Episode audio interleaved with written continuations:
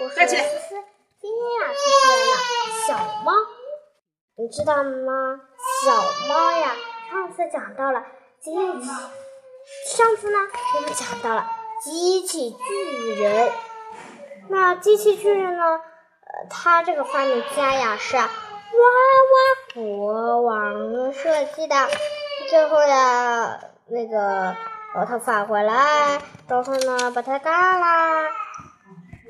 那今天呢，做一块房子和一块砖。黑熊是个大富翁，小老鼠却很穷。在一个美丽的湖边，有一座漂亮的新别墅。新别墅的门口挂着一块大摆牌子，上面写着“山寿别墅”。大富翁黑熊路过了，他说。哦，这座别墅好漂亮，我好喜欢啊！贫穷的小老鼠路过也看见了，他说：“啊，这座别墅好漂亮，我好喜欢啊！”有一天，黑熊用他所有的钱买下了这座别墅，可是小老鼠用他所有的钱却只能买下一块砖。大富翁黑熊问：“老鼠，小老鼠啊，你买一块砖干什么？”老鼠说：“造别墅呀！我现在我有一块砖了，等我以后有了更多的砖，就可以把我的别墅造在你的别墅旁边啦。”黑熊大笑起来，哈哈哈！笑死我了！笑死我了！你想造房子，却只有一块砖。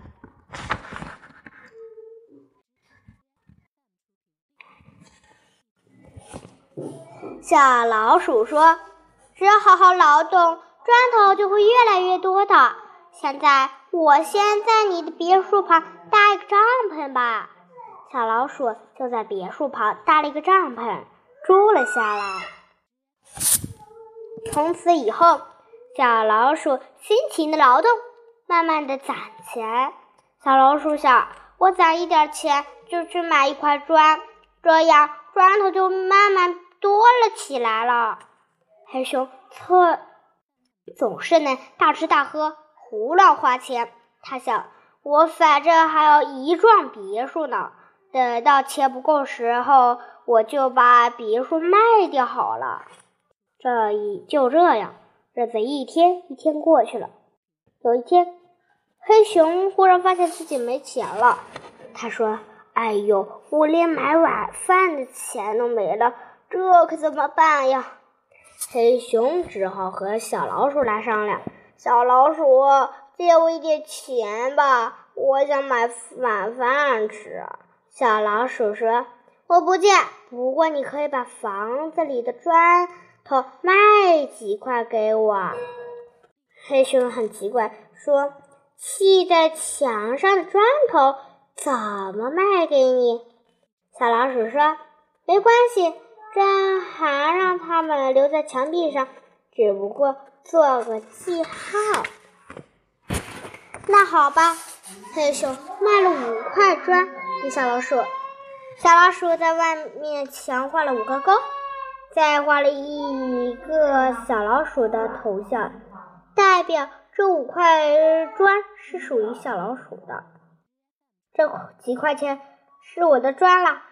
小老鼠对黑熊说：“黑熊点点头，说是的，是的。”从此以后，黑熊要用钱，就把房子里的砖。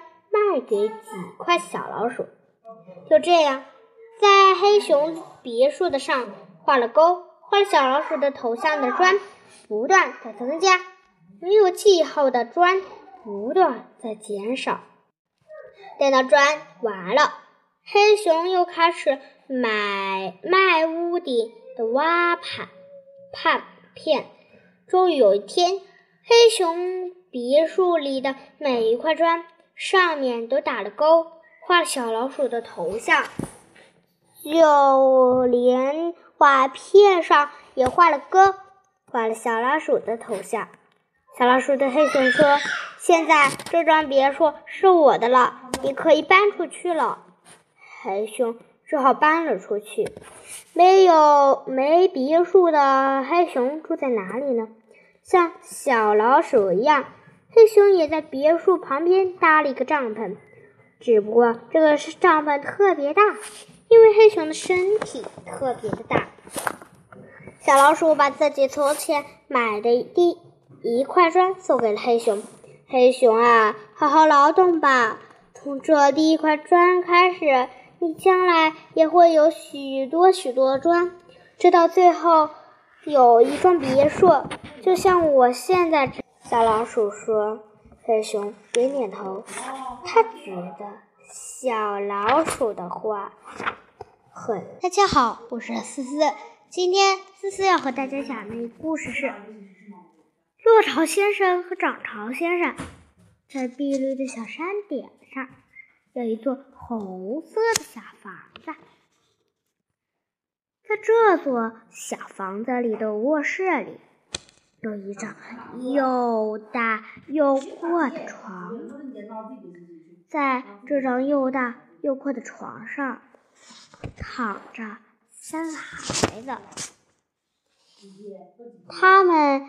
叫做一两两、珊珊，其实这不是他们真正的名字，可是因为这样叫很容易，大家都这么叫叫他。大家都这么叫他们。看来用名字叫他们，他们是挺高兴的，挺高兴的。一 和凉凉是个男孩子，珊珊是小妹妹，他们三个是好伙伴。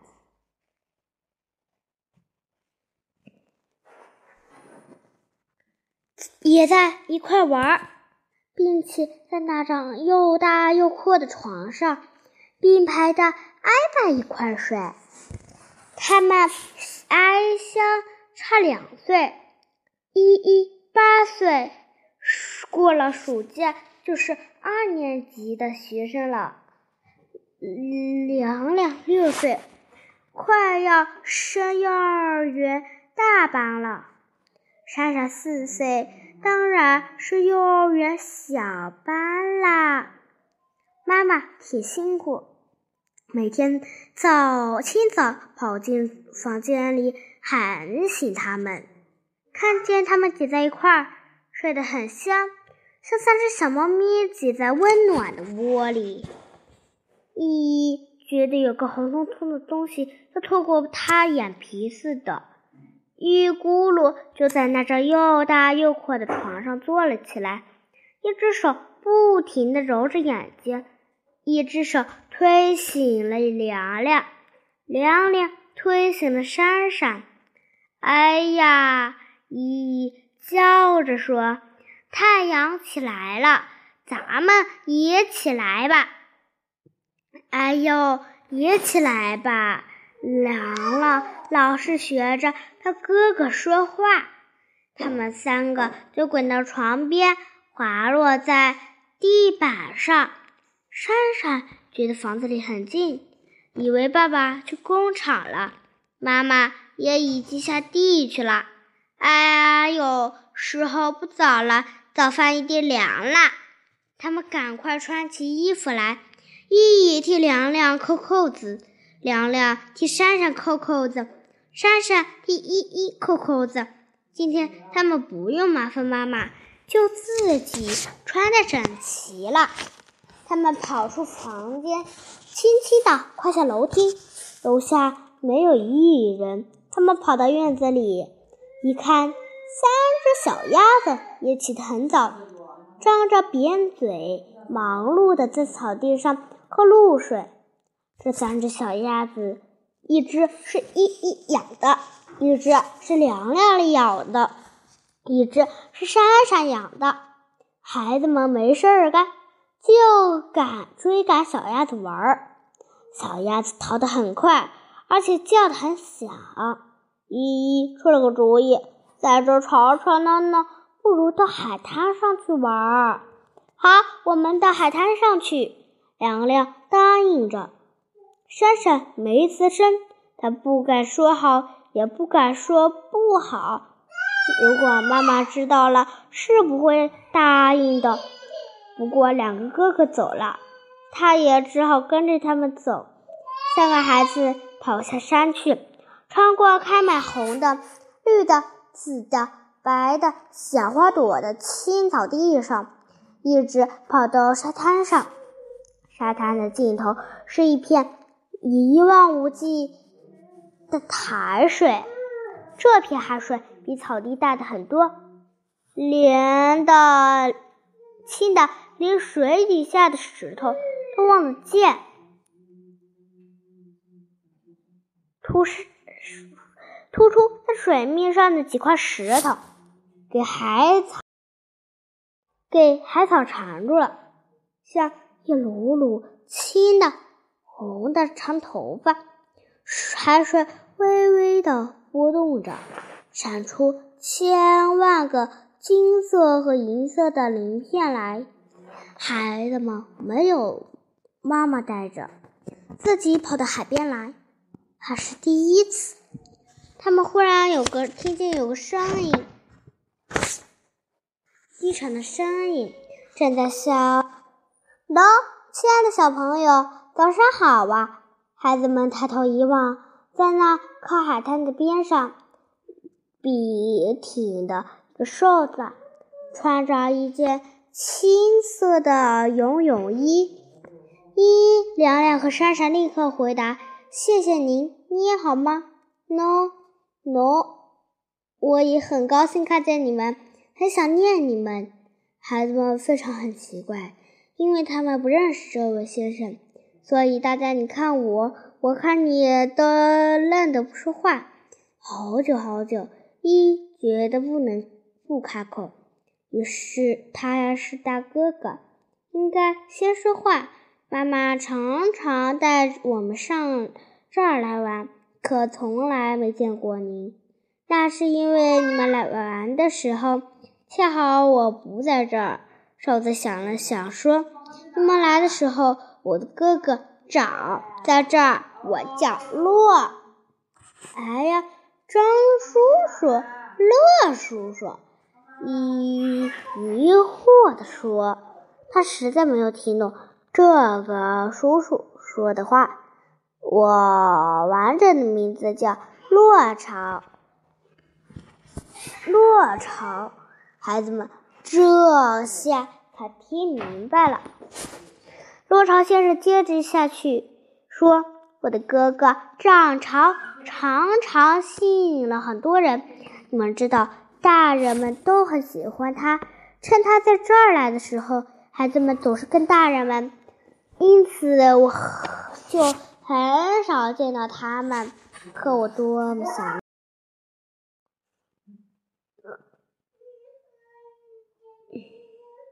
他们说到那儿，哎，叹了一口气。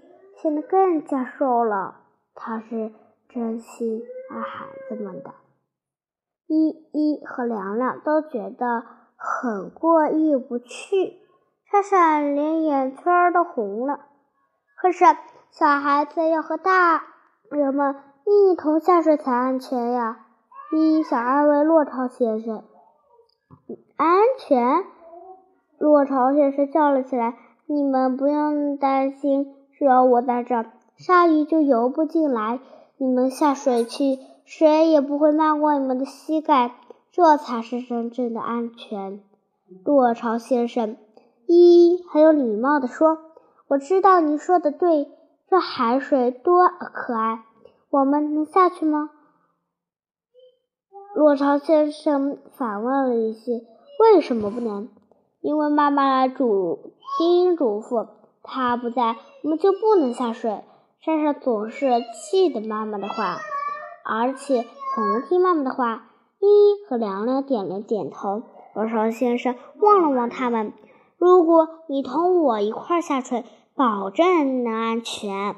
那好，我们下水去。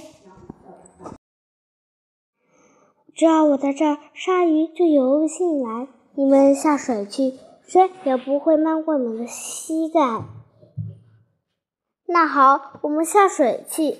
依依说：“凉凉，请跟着。”那好，我们一起下水去。过了一分钟，孩子们都准备好了。落潮先生拉着依依，依依拉着凉凉，凉凉拉着莎莎，一步一步小心的走进小小的波波浪中去。落潮先生是个挺和善的人，他把水里头各种奇怪的、有趣的介绍给他们看。孩子们在许多礁石中间看见了许多许多的小青蟹在爬来爬去，不知道。他们在忙什么？那横爬的样子很有趣。三则蟹们有一对大螯，好像一张张斜情。还有几百只巨金蟹住在抢来的屋子里，有的住在玉鼠螺的壳里。有的住在美丽的扁圆的小壳里，小一些的住在海螺丝的壳里，大一些的住在海螺的壳里，就像住在城堡里一样。多巢先生告诉孩子们：“喏，他们外号叫做白住房，长大了挤得满满的一颗。”再住不下时，就搬家了，找另外可以住的些房子去。莎莎看着，笑着，多有趣，有趣！多巢先生眯着眼睛也笑了起来。有一个小巨蟹找房子的故事，那才是真正的有趣呢。哎呀，那你就讲讲吧。依依说。哎呦，你就讲讲吧。莎莎跟着说。落潮先生带着孩子们沿着海滩一边走一边讲故事。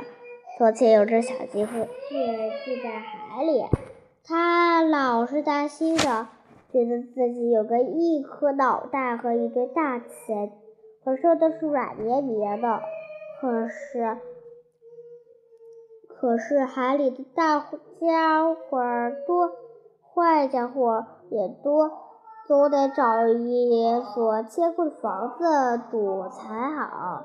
他一他一摇一摆地走着，东张西望，找不到天空屋子。空屋子，一只大螃蟹走了过来，看见小寄居就蟹，就大声喝道：“哼，你配叫做蟹吗？咱们很好。”齐将军的族里没有这样的软骨头。说完，就用大钳子钳了一下它。小寄居蟹痛痛的流眼泪直流。一只龙虾游过来，一看见小寄居蟹就冷笑：“哼，你也配做叫蟹吗？看你这副可怜的样。”连笑，很好。行将军的族里，还没有这样的胆小鬼。小寄居蟹吓得不敢回嘴。一只老寄居蟹背着一座像宝塔一样的大房子，摇摇摆摆地走过来。一看见小寄蟹，就教导他：“好孩子，你没有家，到处流浪，就会受人欺负。我带你找房子去。没走多远。”就看见一个蜗牛壳，小寄居蟹叫小寄居蟹先伸个大钳子进去探探，要是大钳子能进去，伸点能进去。小寄寄居蟹找到了这所小房子，欢天喜地的住在里头了。依依说：“这个故事真好。”这个故凉凉也说：“这个故事真好。”莎莎高兴的不停的拍着小手。她问：“后来小鸡蟹长大了，小房子里住不下，怎么办呀？”当然啦，他找个大海螺壳住了。依依抢着说：“当然啦！”朗朗只说了半句。波潮先生微微笑着，点了点头。莎莎老师第一个想起妈妈。他说：“该回家了，妈妈已经把早饭摆在桌子上了。”波潮先生还是微微的笑着，点了点头。孩子们穿上了衣服，好礼貌地说声再见。再见，罗少先生向他们挥了挥手。明天再来，记住，明比明天迟一个钟头来。孩子们在公园的门口又遇见了三只小鸭子，望着它们嘎嘎嘎嘎的叫，了，好像催他们快走快走。一说。小鸭子有浴衣，明天带他们一同去。好，明天带他们一同去。亮亮说。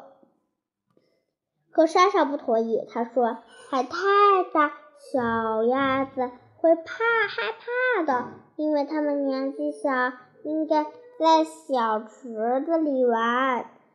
正当这个时候，妈妈从山坡上下来了，看你们。上哪儿去了？